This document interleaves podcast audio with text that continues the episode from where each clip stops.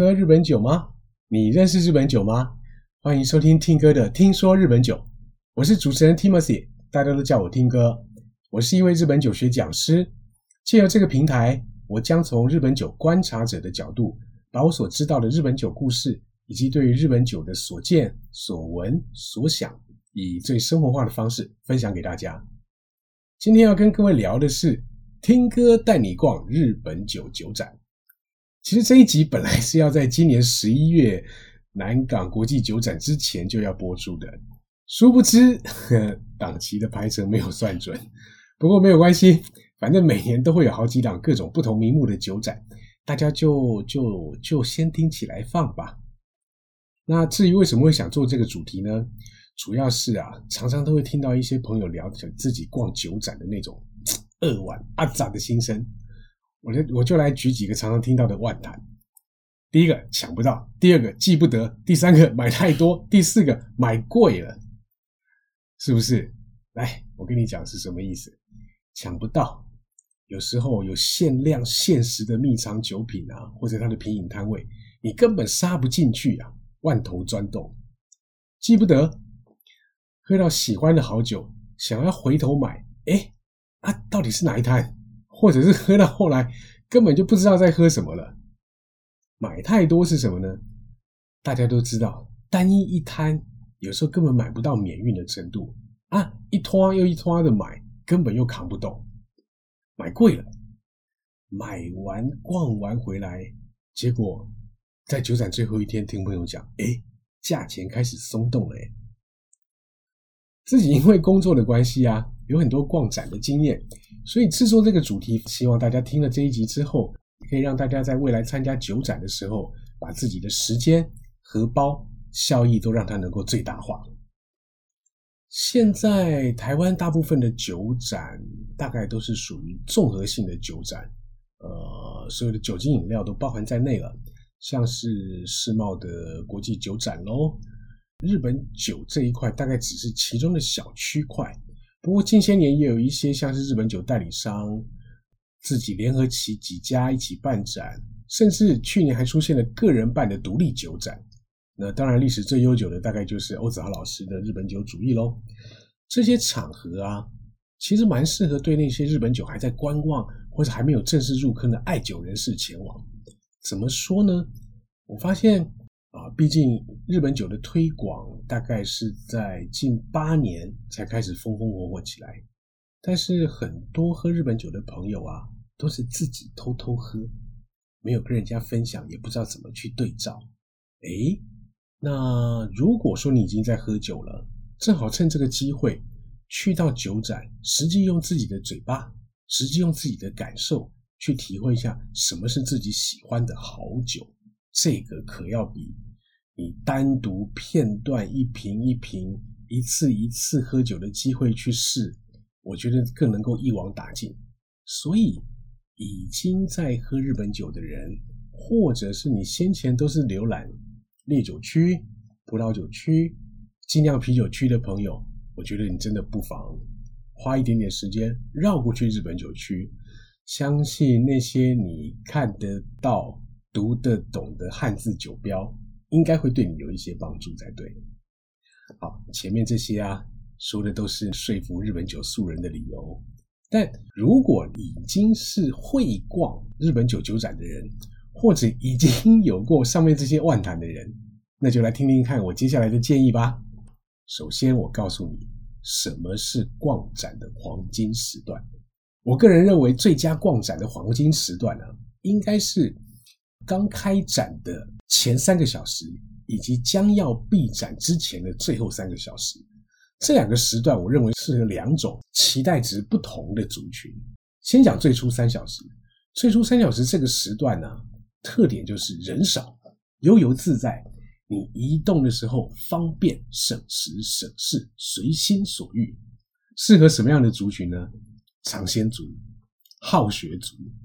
还有荷包不余匮乏足，为什么这样讲呢？这个时候试饮酒相当齐全，而且是试饮酒他们自己的最佳状态，因为这些酒全都是这一两个小时刚开的酒，甚至还有不少是在你面前开的酒，也有可能是酒展里面最新最新的状态。而且刚开幕的时候啊，还在热身。我只是热身是说，展场那些销售人员他们正在摩拳擦掌，他们也要准备进入状况。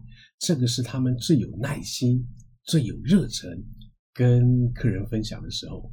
想问的问题哦，大部分都可以在这个时候得到解答，而且是深入的解答，不会被白眼啦，或者草草了事，或者是看到一个不耐烦的表情。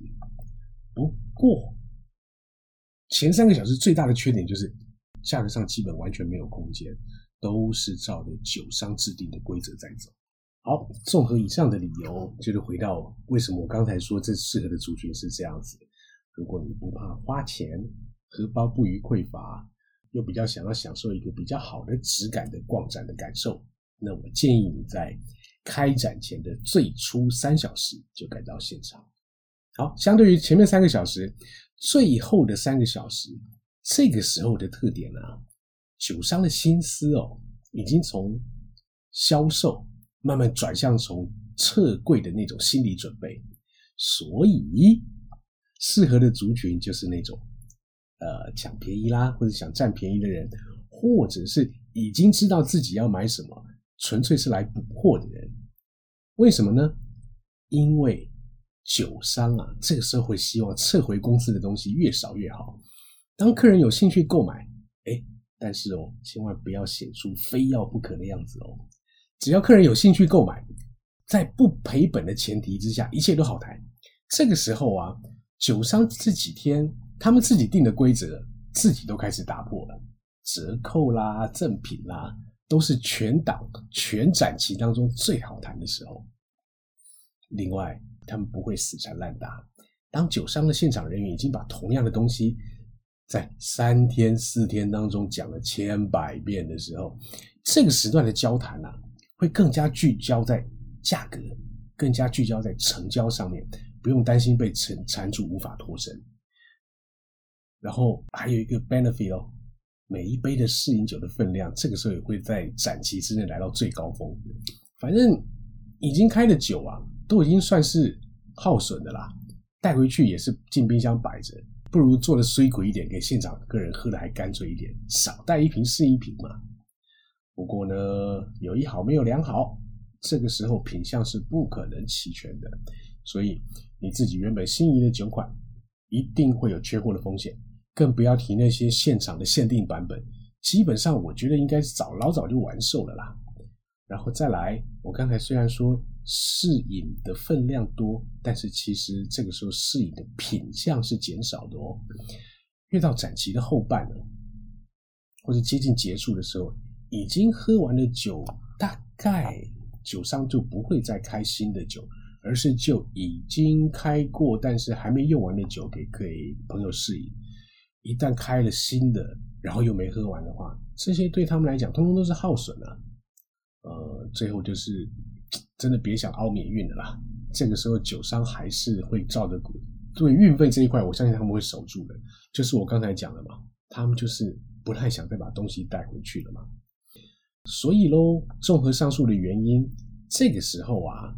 比较适合那种你已经知道自己要什么东西过来补货的人，或者说其实我不在意喝什么，只想点捡点物超所值的好货的人，我建议你在闭展前的三个钟头过来。除了最初跟最后这两个黄金三小时以外啊，在我来说，我看起来其他的时段都是一般时段。你在一般的时段过去，你大概只能得到一般时段的待遇。没有什么特别的地方。好的，那如果决定要去了，如何要做准备呢？我来分享我自己是如何准备参加酒展的。简单分成两个方向来说：事前准备以及当天准备。事前准备的部分，首先知己知彼，至少要先搞清楚参展的厂商有哪些家，以及他们代理的品牌嘛，对不对？当天的促销活动啦，明星商品啦，好安排自己的品饮的摊位的顺序。另外，大会啦，或者是各摊，他们会有一些特定时段的一些小活动，或者是极小型的分享会，或者特别品相的品饮会，也建议你要先搞清楚。有的还真的需要先报名哦。然后其次就要找一款自己熟悉、喜欢的酒，而且以它的风味啊、价格啦，来作为我在酒展看到其他酒款该不该下手的判断基准。那话说回来，如果说平常没有在喝日本酒的朋友，那简单一些，我就建议你从你的第一摊里面挑了一款风味、价位你都可以接受的酒款，然后以它为作为基准去比较。不这样子做啊，我跟你讲，好酒无所不在啊，那些秘藏品啦，那些限定品啊，每年都会有啦。一个手滑，隔天醒来才知道你自己有多败家。我告诉你。第三个，呃，事前准备，我建议你自己带个杯子，因为现场那个抛弃式的杯子，不管是塑胶杯啦、纸杯啦，你或许能够喝到入口以及过喉之后的感觉，但是对于香气的表现上面，我总觉得这种抛弃式的杯子有它的局限在。那至于参展的时候你要带什么包包呢？首先当然是建议你带一个后背包，而且最好是有负拉杆的。你才不用扛得很重。那平常有在买酒的人，或许你手边有现成的保冷袋，也记得带着。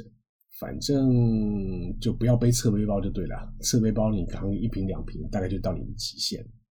最后就是要把自己的身体状况调好。前一天就别多喝，别熬夜了吧。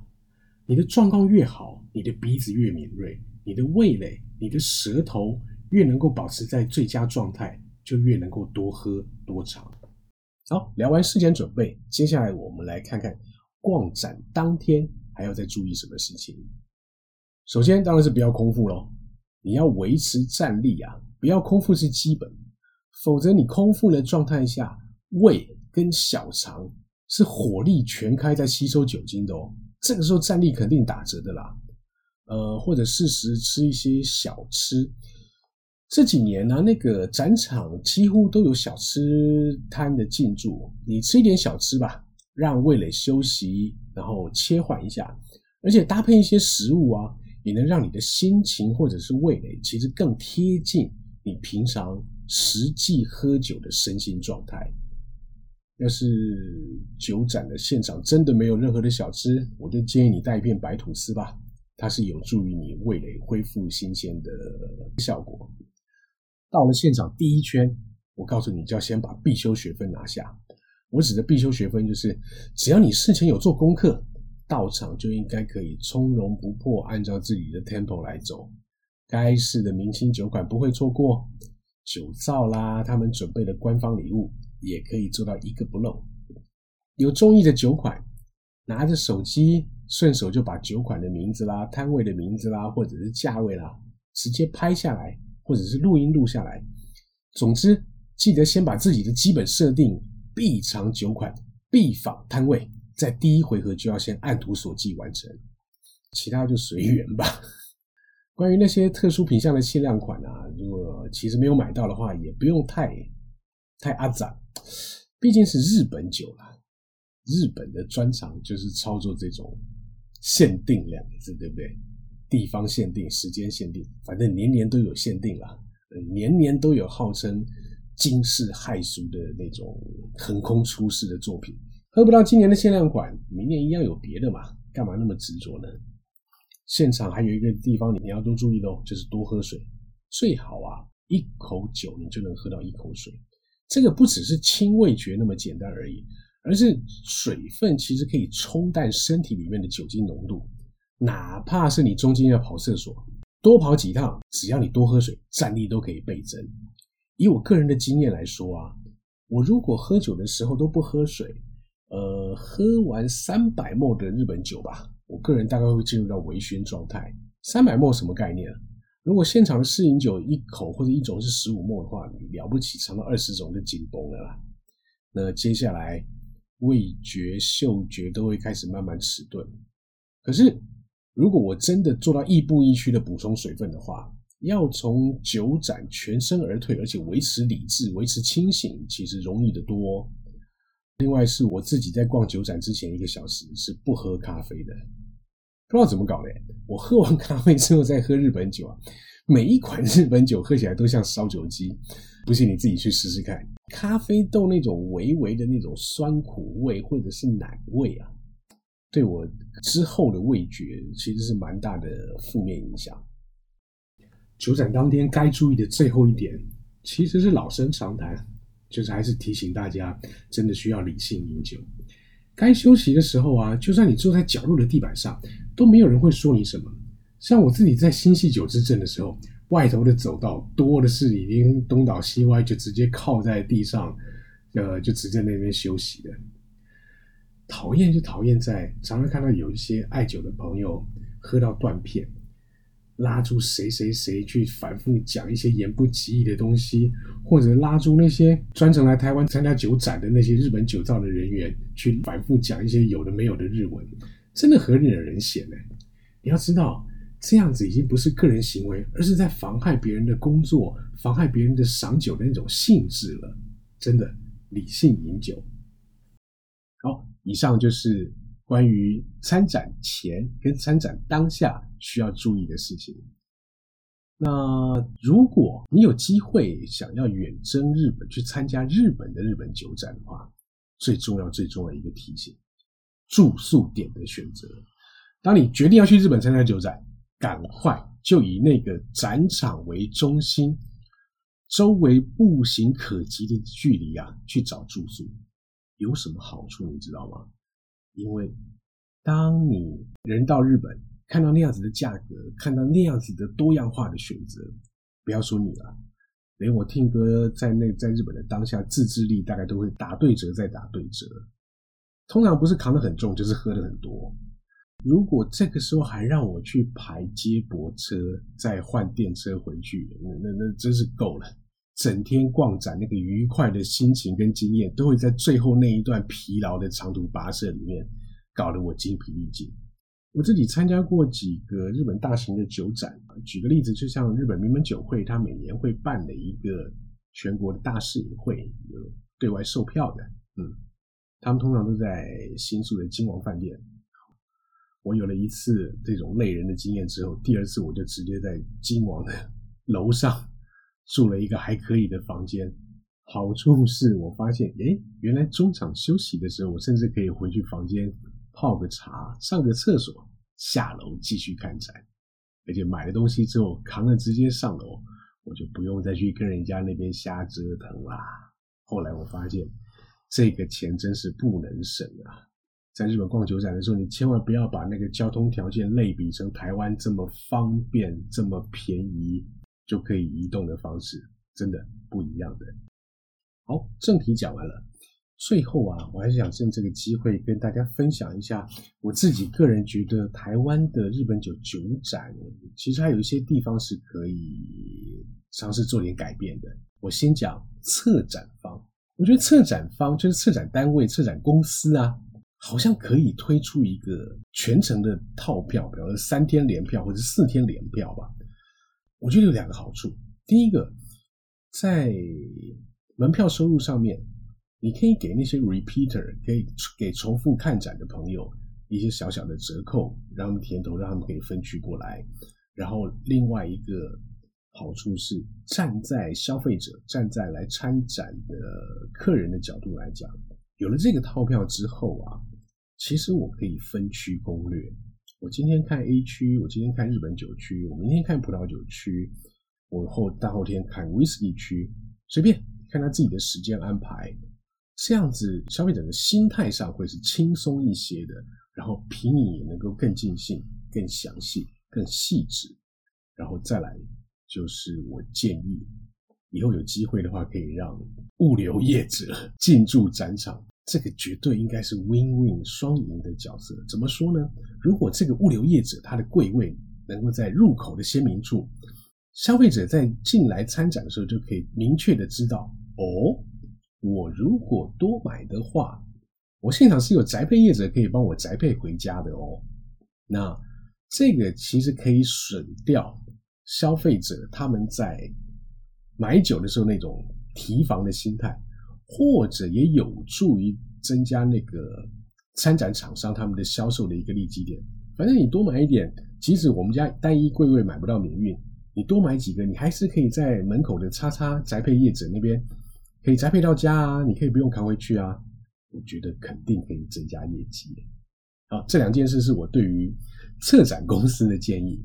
另外一个，我倒是想要建议这些进来看展的这些消费者朋友们，我来讲一下付费试饮这件事情。我真的是认真推荐大家尽量尝试付费试饮的酒款。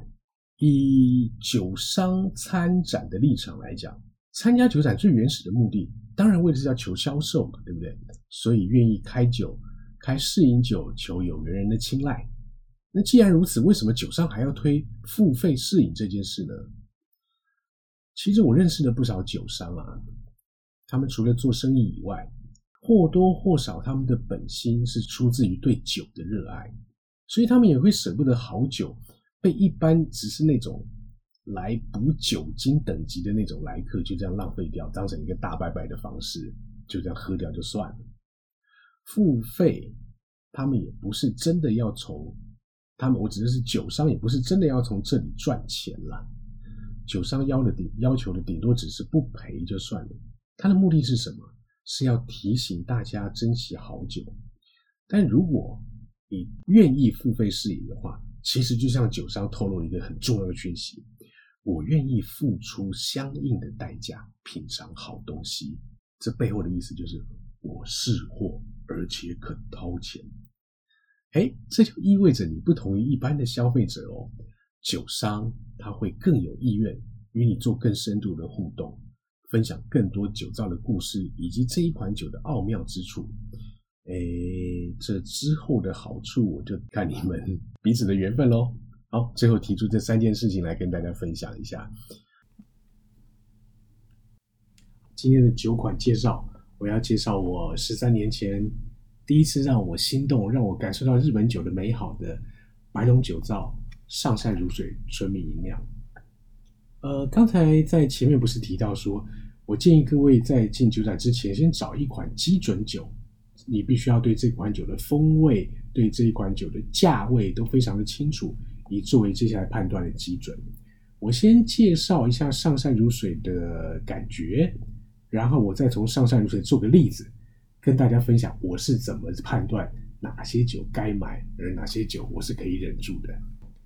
上善如水来自新泻，大家知道新泻有很多有名的酒造，像他们家以外，呃，九宝田、八海山、菊水都是新系非常有名的酒造。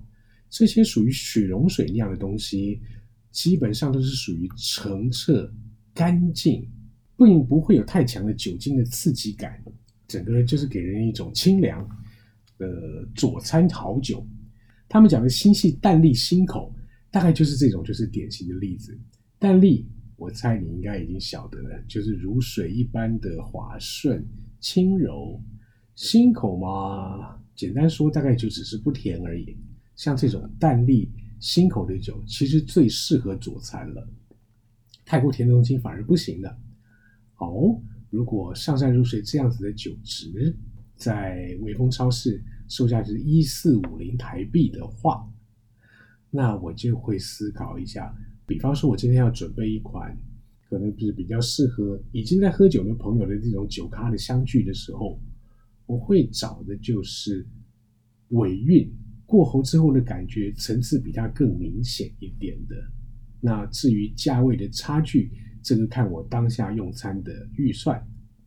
那如果我要找一款比它更轻柔，适合跟不太喝日本酒的朋友一起分享的，我可能就会去强调前半段的香气有没有什么在这个价位带，但是香气表表现比它更好的东西，诸如此类的啊，而是会先设定一下场景来作为我当下要不要买的标准。